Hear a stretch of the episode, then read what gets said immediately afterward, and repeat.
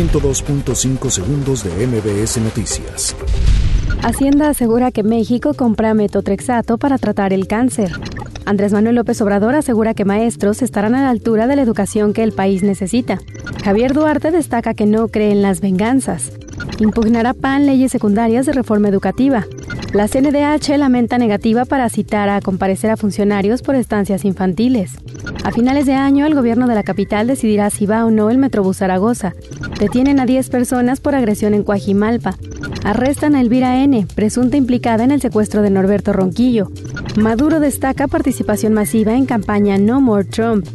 Game of Thrones arrasa en los premios Emmy 2019. 102.5 segundos de MBS Noticias.